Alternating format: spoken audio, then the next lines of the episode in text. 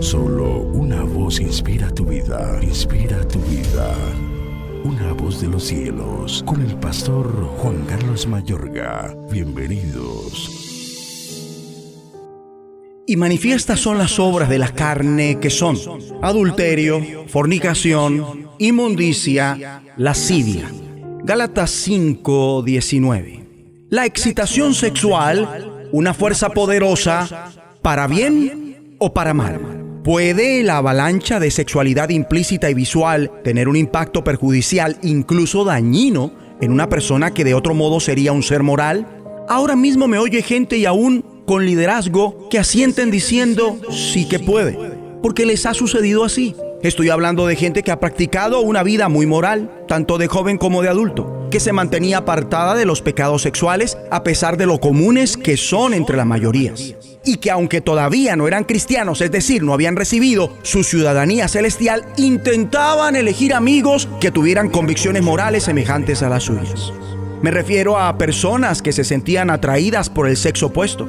Y aún así se mantenían al margen de todo tipo de pornografía, porque saben que ésta solo despertaría en ellos deseos que no podían satisfacerse fuera del matrimonio, de modo que era algo que rechazaban categóricamente hasta que cierto día se presentó una situación que les puso en una encrucijada donde por una escena que estimula el erotismo, se encendió en ellos su pasión sexual. Sintieron un deseo sexual como jamás lo habían sentido, al punto que no querían que aquello terminase. La excitación sexual comenzó a recorrer sus cuerpos de una forma que nunca antes habían conocido, al punto de recrearse, participar, hacer y generar pensamientos que los invitaron para realizar cosas realmente espantosas. Y si algunos no cayeron en lo peor, fue gracias a Dios.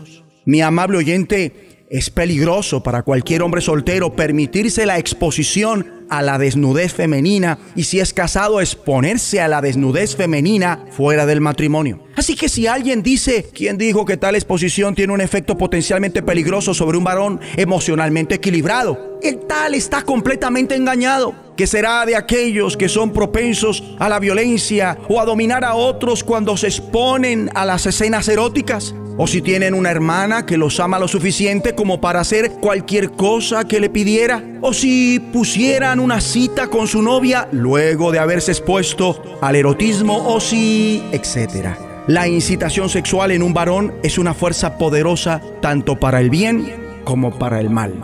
Mi amable oyente, conservar una vida realmente moral en la cultura testada de sexo de hoy día es una auténtica batalla espiritual. Y el último de los pecados sexuales con el que todos batallamos y que el apóstol Pablo nombra en su lista de Gálatas 5:19 es lascivia, que sobreentiende indecencia y libertinaje. Esto quiere decir falta de cohibiciones, indecencia, desenfreno. La idea principal es de una conducta desvergonzada se emplea a varias ocasiones en el Nuevo Testamento con la idea de entrega al vicio, corrupción y comportamiento sexual ilícito sin restricciones ni consideración por los sentimientos de otro. En Efesios 4, 17, 19 el apóstol inspirado por Dios se refiere a personas que andan en la vanidad de su mente, teniendo el entendimiento entenebrecido, ajenos de la vida de Dios por la ignorancia que en ellos hay, por la dureza de su corazón, los cuales después que perdieron toda sensibilidad, se entregaron a la lascivia para cometer con avidez toda clase de impureza. Que denuncia del mundo en el que nació Cristo Jesús y penetró el Evangelio de la gracia del reino de Dios al inicio. Parece que estuviese hablando de Cali, Santa Marta, Cartagena, Buenaventura, Bogotá y Medellín. En fin, oremos. Padre Celestial, Ayúdanos para no caer en la inmoralidad de ningún tipo, a pesar de que pensemos que estamos firmes. En el nombre de Jesucristo te lo pedimos. Una voz de los cielos, escúchanos, será de bendición para tu vida. bendición para tu vida.